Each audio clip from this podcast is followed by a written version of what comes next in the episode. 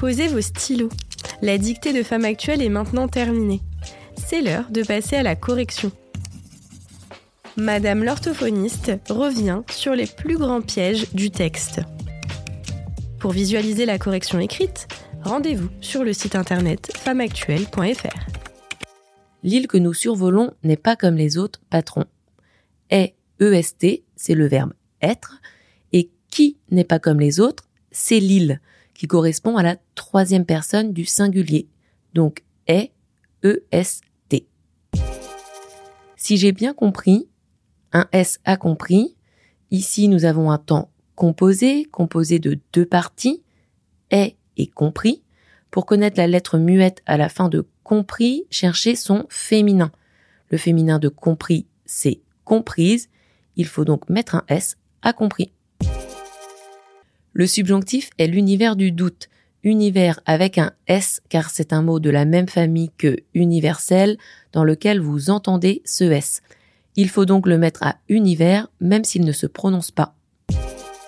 De l'attente qui vient de attendre et s'écrit donc L A 2 T E N T E et non pas la plus loin tante T A N T E qui est la femme de mon oncle. Réfléchissez toujours au sens de ce que vous écrivez. Posez-vous des questions. Du désir, de l'espérance. Désir sans E, espérance avec un A et CE à la fin. De tous les possibles. Tout TOUS car le nom qui le suit, les possibles, est au pluriel. Comment voulez-vous que l'île du doute, de l'attente, du désir, de l'espérance, de tous les possibles ait des contours bien définis.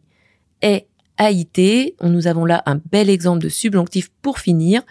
Cette phrase exprime l'incertitude, donc un fait qui n'est pas concret, qui nécessite l'emploi du subjonctif.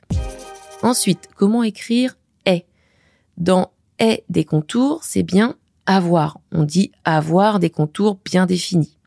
Donc déjà, ça ne pouvait pas être est EST ou est ES. Ensuite, celle qui commande le verbe, c'est-à-dire le sujet de est, même si elle est éloignée, c'est bien l'île. Si c'était du présent, il faudrait dire comment voulez-vous que l'île a des contours définis? Et là, vous l'entendez bien, ça sonne mal. C'est donc bien du subjonctif qu'il fallait utiliser et au subjonctif, il y a un T, A, est.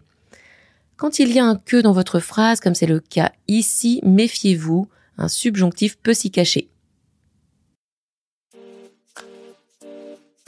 C'était le corrigé de la dictée, un podcast proposé par Femme Actuelle et Prisma Media. Si vous avez aimé cet exercice, n'hésitez pas à le partager et à vous abonner sur votre application de podcast préférée. Et rendez-vous dans deux semaines pour une prochaine dictée.